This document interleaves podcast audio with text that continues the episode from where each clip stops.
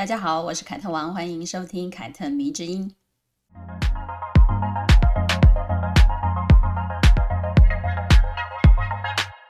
我最近看了两部关于西西皇后的故事的改编，一部是电影《公主的品格》，一部是六集的迷你电视剧，叫做《西西皇后》。这两部电影跟剧呢，其实都着重描写西西皇后结婚之后呢，进入宫廷生活的叛逆跟觉醒，把她性格中呢比较黑暗啊、乖张的那一面表现出来。相较于很久以前，呃，就是一九五五年拍摄的啊，奥地利拍摄的。西西公主这一部电视剧呢，有非常大的不一样。一九五五年这个版本比较童话，着重在她的爱情故事跟她自身的成长，没有太多黑暗面的描写，所以呢，被很多人喜欢。而新的电影跟迷你剧呢，其实都是在告诉我们，茜茜公主是一个非常叛逆的人。虽然她这一生因为身份的关系呢，活得束手束脚的，但是呢，在有限的范围之内呢，他用他自己的方式反抗了一切让他感到非常烦闷的东西。这几年呢，我对叛逆一词有很大的改观。以前我可能跟很多人一样，觉得叛逆多半就是表现在一些行为举止上面，觉得叛逆的人呢，往往有强烈的自我表现欲，并且呢，喜欢追求跟别人不一样，比如标新立异啊，比如刻意去唱反调等等的。有些人呢，就算不是刻意的。但是呢，也会在不想被约束或被不想被管束的时候呢，做出反抗的举动。可是我现在对叛逆的看法改变了。我觉得呢，真正骨子里叛逆的人呢，是那种面对现实打击，甚至是面对命运的暴击的时候呢，依然可以跌倒之后再爬起来，而且迎面而上的那种人。其实就很像。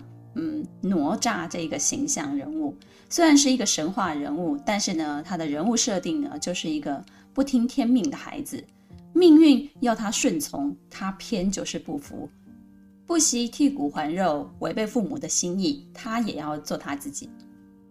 我身边有一些朋友，在没有遇到困难的时候呢，都会说自己很叛逆。比如说，他们在外在的装扮或者是说话行为，都会告诉别人我不是一个乖乖牌。结果呢，当人生当中一旦发生了意外，或者是出了什么问题，他们马上就被打倒了，而且是一蹶不振。所以呢，我常常在想，这种人哪里是叛逆啊？在我眼中，他们只是装得很叛逆。而我之所以会重新看待叛逆这件事呢，是因为发生在我一位好朋友的身上的事情。二零一九年呢，他好不容易啊、做试管婴儿成功了，从北京呢就回到台湾准备待产，结果因为盲肠炎导致宝宝早产了，并且呢因为意外挤压到了宝宝的头颅，所以造成了脑瘫。本来满心期待要迎接新的生活，却因为这件事呢，全家陷入了愁云惨雾之中。还记得那个时候我去台大儿童医院看他和宝宝的时候呢，两个人结束在楼下的餐厅，一起哭成了 泪人一样啊！他那个时候就跟我讲，他不知道未来应该要怎么办，因为这一切痛苦来得太过急促又太过残忍了，他感到万念俱灰，每天只是不停地哭。他说，回忆起他自己过去四十多年的生活是那么的顺利又圆满。他很怀疑上帝是不是要给他一个非常大的考验，所以就安排了这一切。我当时其实还蛮担心他的，我担心他会永远被困在这样子一个非常痛苦、悲伤的情绪之中，然后走不出来。而且呢，没过多久，疫情就爆发了，也导致他跟他先生的工作受到了很大的影响。二零二零年，我因为疫情的关系呢，一直待在台北。这一年对我来说呢，也是相当低落的一年。不仅是因为疫情而跟某人分开两地，更多是因为这一年我最好的朋友们都遭逢了人生最大的打击，一个癌症去世了，然后一个宝宝脑瘫了。待了半年多之后呢，我决定要回北京跟某人团聚。七八月份的时候呢，要离开台北回到北京之前呢，我就送走了我离癌去世的朋友，然后呢，跟这个好朋友见面。那个时候呢，他已经带着宝宝离开了医院了。嗯，因为宝宝的病情已经相对的稳定了，开始了居家看护的生活。我们约在一家餐厅见面，看到他们夫妻跟宝宝的时候呢，我几乎就是感动的想要哭了，因为在我面前的他们已经恢复成过去的样子，就是跟我坐下来谈笑风生啊，而且大大方方的把宝宝推出来见我这个阿姨。这三年多来呢，他们还经常的跑医院，因为孩子还是会陆陆续续有一些问题嘛，呃，做了好几次大大小小的手术，再加上一些必须要呃固定做的一些复健，夫妻两个人不仅需要相互的帮助，也需要一起恢复工作的状态。但是呢，忙碌归忙碌，他们依旧把生活过得非常的有滋味。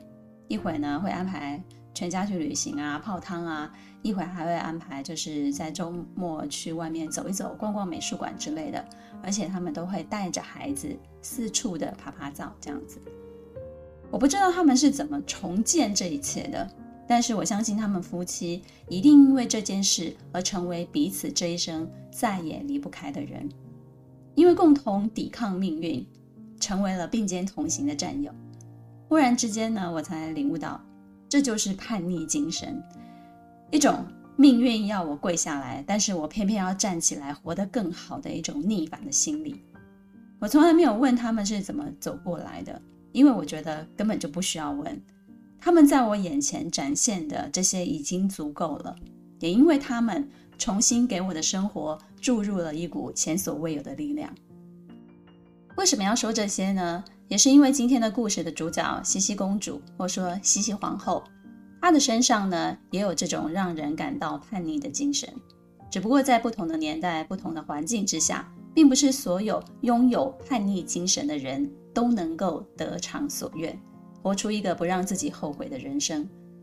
西西皇后的故事呢，更多让我感到，当一个人身不由己的时候呢，只会抓住唯一能够让自己控制的东西。只有当自己可以控制住这个东西的时候呢，才会觉得活得像自己。关于西西皇后，民间的传闻褒贬不一。有人觉得她好，觉得她美丽、自律、坚强，追求自由，加上她在政治上的贡献，都让喜欢她的人觉得她是一个开明正义、试图打破规则的女性。但是呢，不喜欢她的人呢，就会认为她不配做一个母亲。不仅放纵儿子，最终导致他殉情自杀，更是苛待媳妇的一个恶婆婆，对待女儿也不好，把她看作是一代妖后。那究竟历史上真正的西西皇后是怎么样的呢？就让凯特我现在来说给你听吧。西西皇后原名叫做伊丽莎白·阿玛利亚·欧根尼。一八三七年十二月二十四日出生于巴伐利亚王国，也就是现在的德国慕尼黑。她出生在一个公爵的家庭当中，是一位摩羯座的女孩。她的父亲呢，虽然是一位公爵，但是呢，在宫廷当中呢，并没有担任要职。加上生性爱好自由，不受拘束，所以呢，全家都跟着父亲住在乡下，过着自由自在的生活。西西是伊丽莎白的小名，大家都叫她西西。十五岁之前呢，她的童年生活呢是一段非常快乐的时光，因为在乡村长大，她过得非常的随意任性。不仅呢从小就会骑马，也经常骑着马逃课。虽然是贵族的身份，但是完全没有受到宫廷中那些繁文缛节的约束，更不需要遵守宫廷里面对女孩所设下的严格宫规。这种成长环境呢，就养成了西西天真浪漫、自由自在的性格。但这一切幸福快乐生活呢，却在他十五岁的时候改变了。当时奥地利国王叫做弗兰兹约瑟夫，他的母亲是苏菲公主，正在为自己的儿子物色未来皇后的人选。而皇太后苏菲公主呢，就在一群适婚年龄的公主当中挑来挑去，挑来挑去都不满意。嫌弃他们都是没有血缘关系的外人，于是呢，千挑万选就看上了自己妹妹所生的大女儿，而苏菲公主的妹妹正是西西皇后的母亲。也就是说呢，苏菲公主要自己的儿子娶表妹为妻。而本来这桩婚事跟西西是没有什么关系的，因为苏菲公主看上了是西西的姐姐海伦，不是妹妹西西。但是呢，命运之神呢就是这么的顽皮，那个不被看好的女孩呢，偏偏就是国王喜欢的。国王约瑟夫的妈妈苏菲公主呢，觉得海伦的性格非常的温婉柔顺，仪态非常的端庄，很适合自己的儿子，所以呢，就私自的决定让儿子娶她为妻，并且呢，安排他们两个人见面。至于海伦呢，她也是非常听父母话的女孩，于是呢，在双方父母的安排之下呢，海伦就前往去国王约瑟夫度假的地点，啊、要跟他见面了。因为怕旅行当中非常的无聊，所以他就邀请妹妹跟他一起作伴前往。结果没想到的是，国王约瑟夫对端庄娴淑的姐姐海伦完全不感兴趣，反而是对天真浪漫、长得也比较好看的西西一见钟情了。之后呢，国王约瑟夫呢就公然违抗自己母亲的旨意，拒绝向海伦求婚，并且呢就跟他的妈妈说：“如果不让我娶西西，那我就终身不娶了。”听到这里，是不是感到一股偶像剧情节扑面而来呢？就算你不看偶像剧，那也是很多言情小说里面会出现的桥段，对不对？而我相信有很多的女生很喜欢看这种剧情：霸道总裁爱上我，奈何 boss 要我嫁啊！这种啊，王子并不爱王室要他娶的那一位公主。而是要大家那个都不看好，样样都不如公主，只有观众知道她是女主角，注定要被王子一见钟情的人。我们经常都觉得霸道总裁爱上我这种情节非常的老套，殊不知这种老套的情节就是历史上真正发生过的啊，不是小说情节照进了现实哦。真正说来，是现实照进了小说情节里。皇太后苏菲公主呢，虽然对儿子的决定感到非常的生气。但是呢，儿子毕竟是亲生的，再怎么样不满意儿子看上的人，只要是儿子喜欢的，还是拗不过儿子。最后呢，国王约瑟夫就如愿以偿了，用了一场盛大的婚礼迎娶了西西公主。这时候，不知道你想不想问，国王对西西一见钟情，那么西西对国王呢，是不是也有喜欢呢？西西那个时候十五岁，正是对爱情懵懵懂懂的年纪。一个国王看上了她，对她展开热烈的追求，并且扬言说，如果不能够娶到她，他就终身不娶。我想，任何一颗少女心或多或少都会有点乱撞的，对吧？那个小鹿就在里头跑了。啊，西西呢，可以说是一头就栽进了爱情里面了。但是没想到的是，爱情再怎么甜蜜，最终都会被沉闷严苛。一板一眼的宫廷生活给慢慢的消灭了。更可怕的是，他结婚的当时并不知道，等待他的除了炼狱一般的宫廷生活之外呢，还有难搞的婆婆苏菲公主。一结婚之后呢，她马上就被婆婆教训说：“你要承担起传宗接代的大任，要生出皇子，生出皇子才证明你是好皇后。”于是呢，婚后仅仅过十个多月。西西就怀孕生下了大女儿哦，这个节奏也是非常的快的，而且呢，大女儿一生下来就被婆婆抱出去养了，她连奶都没有亲自喂过自己的孩子，就被迫母女分离了。更过分的是，她的婆婆苏菲还不让西西夫妻帮女儿取名字，她就擅作主张帮大孙女取了一个跟自己一样的名字，也叫做苏菲，是不是非常的过分？婆婆之所以这样做的理由呢，是因为她觉得西西的年纪还非常小，十五岁而已，并没有办法担任母亲的重责，所以呢，就代替她养育她的女儿。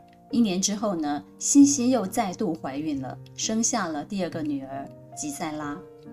两个女儿都被婆婆抢去，婆婆不但私自剥夺了西西当母亲的权利，甚至呢，还在宫中放话，自己的儿媳妇生不出儿子。不停地给西西施加压力，于是呢，宫廷当中呢就开始流传一些闲言闲语，导致西西的身体健康亮起了红灯，也逐渐有了忧郁的倾向。由于前面两次怀孕呢，她都没有生下继承人，西西皇后的宫廷地位也就日渐的低下了，加上婆婆一直严格的禁止她亲近小孩，导致她后来也未能学习如何当一位母亲，不知道如何跟自己的孩子相处，如何爱自己的小孩。那个时候有一次非常特别的旅行的机会，是结婚之后呢，西西首度可以跟她的丈夫国王约瑟夫一起出使前往匈牙利做访问。她恳请国王可以让两个女儿同行，顺便呢就可以来一场家庭的旅行了。与鄙视匈牙利人的婆婆不一样，西西皇后呢十分欣赏匈牙利这个国家。这次出访匈牙利呢，就让匈牙利人见到了美丽的西西皇后，也见识到了她的亲和力。她表示自己非常的喜欢匈牙利，并且呢决定开始学习匈牙利的语言。这对奥地利跟匈牙利之间的关系。起到了一个非常好的影响，但这一场本来可以非常非常治愈的家庭旅行呢，却因为途中两个女儿同时感染上了斑疹伤寒而告吹了。小女儿吉赛拉恢复得不错，但是只有两岁大的大女儿苏菲却不堪重病而病死了。大女儿苏菲的死让倩倩对自己非常的自责，因而加重了她的忧郁症。幸而同年的年底，她怀孕产下了儿子鲁道夫，才让宫廷重新有了生机，而自己心中的那块大石头也终于可以放下了。她逐渐恢复了皇后应该有的地位，不再被人说三道四。加上他开始展现了对政治的兴趣，随着年纪逐渐的成熟，也慢慢的变得对宫廷的事物有了自己的看法。那个时候，盛传匈牙利的酒洛安德拉西伯爵是西西皇后的拥护者，也有传闻说呢，他其实是西西皇后的情人。因为每当匈牙利人和奥地利宫廷之间的谈判破裂的时候呢，都会在西西皇后的参与下重新开始。但即使他在政治上的影响逐渐的扩大，却依然没有养育自己孩子的权利。她的婆婆依然不允许她抚养自己的小孩。就算她跟丈夫反映，她的丈夫也因为妈妈的蛮横而不想卡在两个女人之间。西西必须经过她婆婆的同意，才能够探视她自己的儿子跟女儿。而小孩呢，在祖母的教育下成长，自小呢也缺乏母亲的关爱跟心疼，于是呢，他们都极度的缺乏安全感，也非常的敏感跟自卑。西西二十三岁的时候呢，外传国王约瑟夫跟一名女演员过从甚密，于是呢，他就抓住了这个机会，当做借口，说自己想要外出旅行去静一静，顺便养养身体。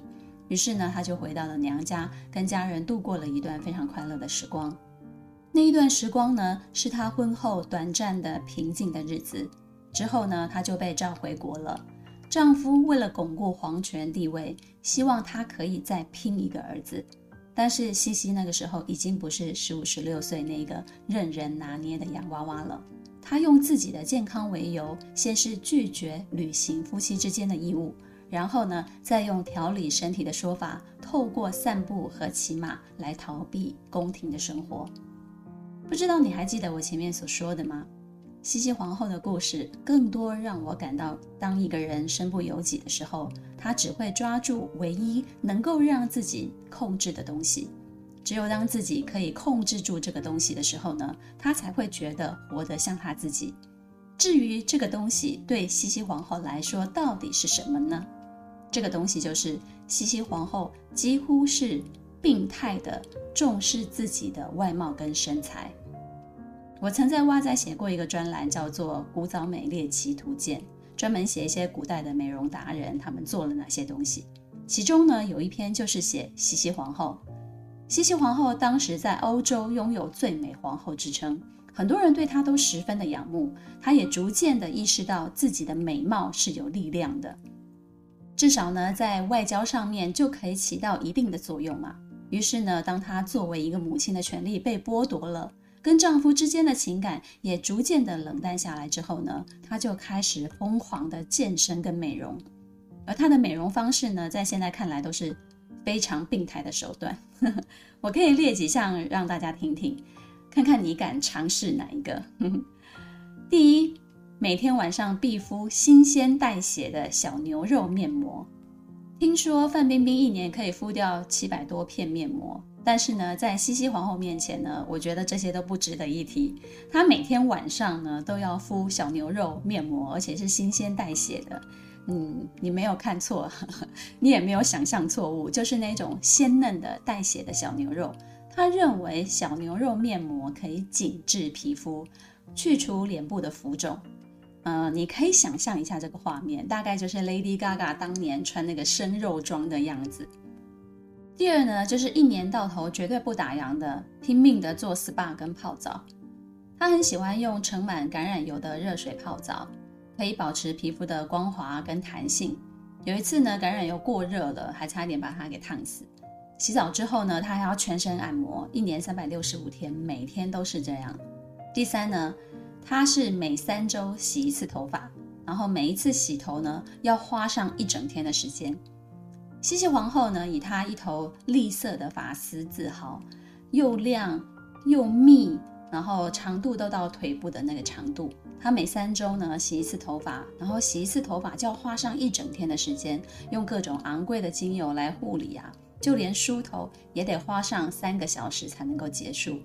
如果你看过她的画像，你就会发现，西西皇后常常以自己浓密的绿色头发为傲，所以她就会以这个头发为主角，然后让画师以头发为主来画制那个画像。第四。健身健成了国家运动员的水准。西西皇后呢，她的身高超过一百七十公分，但是呢，她常年维持不超过五十公斤的体重，所以是非常瘦的。她的腰围呢，据说只有四十到五十厘米，也就是十八寸左右。据说这还是别人要求她不要太过分追求瘦腰的这个情况之下，她所做出的妥协。因为在他还没有妥协之前呢，他一直维持的是十六寸的腰围，这很小哎，特超级小的。这样的标准，不要说搁在十九世纪，就算是搁在二十一世纪，都令人难以置信。并且呢，你从这几个数字，你就可以嗅出一丝变态的气息，有没有？为了维持这样的苗条，他每天都要花好几个小时进行体育锻炼一般的那种健身，比如双杠、吊环、哑铃、举重、击剑，而且他的练习强度非常非常的大，已经堪称国家运动员训练的那个等级了。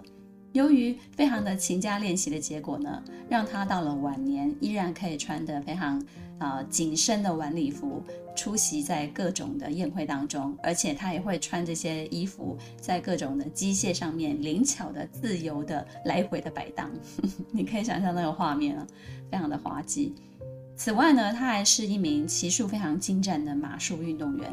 除了长时间骑马之外呢，他每天还要高速暴走好几个小时，一走就是十几公里的长路，常常让跟在他身边的那些随从啊大喊：“哇塞，我吃不消了！”然后呢，最后他们就干脆派一辆马车，每天在他出去散步，其实是暴走的时候呢，尾随在他身后。现在你去奥地利旅游的时候呢，参观奥地利皇宫，你就可以看到专属西西皇后的健身房。用现在的眼光来看，你会觉得哇塞，西西皇后太酷了。但是呢，她当时不顾反对，也要把健身器材搬进皇宫的时候，可是被全国上下看衰的啊。所有人都觉得她这样子做太有失皇家的体统了。但是我说了，西西皇后已经顾不得什么皇家体统了。在她处处受到限制的宫廷生活当中呢，她唯一能够为自己做的。唯一能够掌控的，就是自己的身材跟外表。这样子听起来，是不是会让你感到有一丝丝的悲哀呢？嗯，收起你的同情心吧，因为西西皇后如果不这样子做，她的处境会显得更加的难堪，更不快乐。除了健身美容，她还是塑身衣的爱好者。为了维持非常纤细的腰围呢，她是狠狠地把自己塑进了。塑身衣里面的，在电影《公主的品格》当中呢，就拍出了如何穿塑身衣的那个情景。你自己是没办法穿的，是要有人在旁边帮你将繁复的带子一根一根整整齐齐的拉紧的。这个是需要花费非常大的功夫跟非常多的时间。再来，也传言西西皇后为了让衣服更加的合身，就是贴合她的身材曲线，她会让裁缝沿着她自己的身体线条把裙子缝上去，不是穿裙子，是缝在她身上的感觉，以便达到非常非常合身，像第二层肌肤那样的效果。为了保持腰围，她还有一招，就是用浸湿的苹果醋的布敷在自己的腰部以上。天天裹着这些湿哒哒的布睡觉，天哪！我光是念这些形容，然后给你们听，光是想象我就觉得非常的不舒服了。但是呢，他竟然可以天天这样做，所以听到这里，我想要问大家：西西皇后的美容健身方式，你可以做到几条呢？我先坦白吧，我一条也做不到，因为实在是太变态了。只不过呢，你换一个角度想想，西西皇后为什么要这样做呢？为什么要如此在意自己的外貌跟自己的身材呢？用超越常人的意志去维持呢？答案也许就是我前面所说的：当她嫁入了奥地利的皇宫，过着身不由己的日子的时候呢，她能够掌握的事情已经很少很少了。除了自己的外貌跟自己的身材之外呢，其他的事情其实都由不得她来决定。因此呢，从这里我们更可以看出来，生而为人最幸福的莫过于能够按照自己的意志去生活。一旦被剥夺了这个权利，什么疯狂的事情其实都能够干得出来的。我想，成为一位疯狂的美容狂人，是西西皇后给自己最后的倔强，也是她为自己紧紧绷住的最后一条理智线。在西西皇后的人生当中呢，最重大的一件事莫过于促成奥地利跟匈牙利的和平联盟，让这两个长期不和的国家组成了奥匈帝国。当时欧洲的形势呢，正在悄悄地发生变化，普鲁士王国迅速地崛起，成为欧洲的霸主。西西皇后的老公国王约瑟夫感到了威胁，意识到了奥地利需要跟匈牙利结成紧密的联盟，共同来对抗普鲁士。可是要让谁去说服匈牙利的安德拉西公爵呢？与自己结盟呢？于是呢，他就想到了自己的皇后西西。毕竟匈牙利的安德拉西是非常欣赏自己的老婆的。于是西西皇后就成了这两个互相仇视彼此的男人之间的说客。在他的努力之下呢，奥匈帝国成立了。安德拉西成为了首相，而约瑟夫跟西西就成为了奥匈帝国的国王跟王后。为了巩固自己的政治地位，西西皇后此时就结束了跟丈夫长期的疏离，恢复了性生活，预计怀孕要生下第四个小孩。大家都希望这个小孩是一个皇子，不过呢，第四个小孩是一个女儿。西西皇后呢，十分疼爱这个小女儿。加上年迈的婆婆已经没有办法像以前那样干涉她跟孩子之间的相处了，所以呢，她就把以前从未付出的母爱全部都灌注在这个小女儿的身上，结果呢，却导致了这个小公主太受西西皇后的关爱了，而感到非常非常的窒息。西西皇后呢，虽然生了四个小孩，但是老大在两岁的时候就病死了。而老二、老三因为婆婆的干预呢，跟她自小都不亲近；老四呢，则是因为太过亲近而觉得母亲让她没有了自由。很多人责怪西西皇后没有履行母亲的职责，但是说这些话的人，谁又能说自己是一位合格的母亲呢？谁来来判定这个标准呢？对吧？在皇宫之中呢，很少有健康正常的亲子关系。在权力的斗争之下呢，更多时候亲子之间是互为牺牲品的。在这个故事里面，在西西皇后的故事里面，皇后唯一的儿子，未来的继承人鲁道夫，他长大成人之后呢，也奉命迎娶了自己不喜欢的女人。因为跟妻子的感情不好，他就转而爱上了比较低阶的贵族小姐。鲁道夫的情妇和自己的身份阶级相差太远了。因此呢，就遭受到皇室的强烈反对。最终呢，这个反对就引起了鲁道夫强烈的愤怒。他选择跟情妇双双殉情，两个人自杀身亡了。儿子自杀的事件呢，对西西皇后来说是非常大的打击。她转而把罪怪在自己的媳妇身上，对她从来就没有好脸色。而这种婆媳之间相互折磨的因果循环呢，最终没有在西西皇后这里终结。她最后呢，也变成了跟自己婆婆苏菲一样的人。听到这里，你一定会替西西皇后的遭遇感到无比的同情。她虽然受到国王的追求，在爱情的驱使下结婚了，但这样的婚姻也让她跟她的小孩们都成为了权力王朝的牺牲品。吃人的礼教、不理性又疯狂的婆婆的干预，导致西西的精神以及她的健康情况都曾经一度的不乐观。在精神状态上呢，儿子鲁道夫殉情自杀之后呢，更是来到最严重的谷底。为了治疗自己的心理状态，他中年之后呢，经常离开奥地利四处去旅行。虽然是离开了皇宫，但是已经没有年轻时候那种自由自在的开怀了。中年之后，他周游列国，更多是想逃避皇宫中那些让他感到讨厌的人事物。一八九八年，六十岁的西西皇后匿名前往了瑞士的日内瓦旅行，但是呢，在她下榻的酒店内呢，却有人泄露了这个消息。一八九八年的九月十日下午一点三十五分左右，西西皇后和她的侍女离开了酒店，两个人步行前往，准备登上去蒙特勒的日内瓦号轮船。就在这个时候，一位意大利无政府主义者用一把插在木柄中的尖锉刀刺杀了西西皇后。而这个刺客原本计划刺杀的对象其实是觊觎法国王位的奥尔良公爵菲利普，但是呢，菲利普在那个时候呢，早就提早离开了日内瓦。于是呢，这位无政府主义者想说，来都来了，又收到消息说这里有一位化名成伯爵夫人的奥地利皇后的时候呢，就把他刺杀的对象临时改成了西西皇后。就这样子，西西皇后代替了原本应该被刺杀的奥尔良公爵菲利普，命丧日内瓦，结束了他的一生。有人说，错位是西西皇后一生的写照。他生平爱好自由，却被安排嫁入了欧洲当时最保守、限制最多的皇室之一。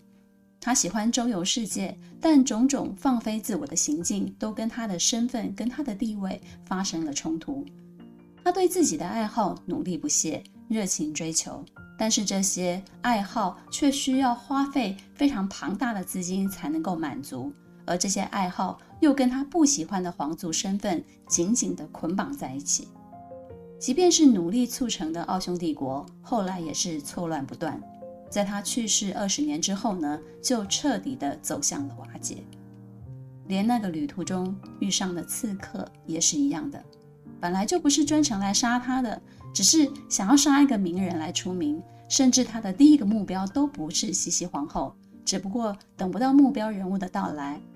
于是，恰巧经过了西西皇后，就成了撞在刀口上的那一个错位的人了。命运这件事情啊，有些时候说起来还是挺悬的，对吧？很多事是你没有办法控制的，却往往注定了你要走的路。不知道听完西西皇后的故事，你有什么感想呢？你是觉得，还是认命吧？还是觉得哦不，我绝不认命呢？如果你问我，我当然是那个不认命的人啊，因为我生于和平自由的年代，这让我跟以前的人不一样。我比他们都拥有更多更大的掌控自己人生的权利，就如同我那一对不向命运屈服的朋友夫妻一样，生活打趴他们，他们依旧会站起来，重新好好的过日子。希望你喜欢今天的故事，凯特迷之音，咱们下次见了。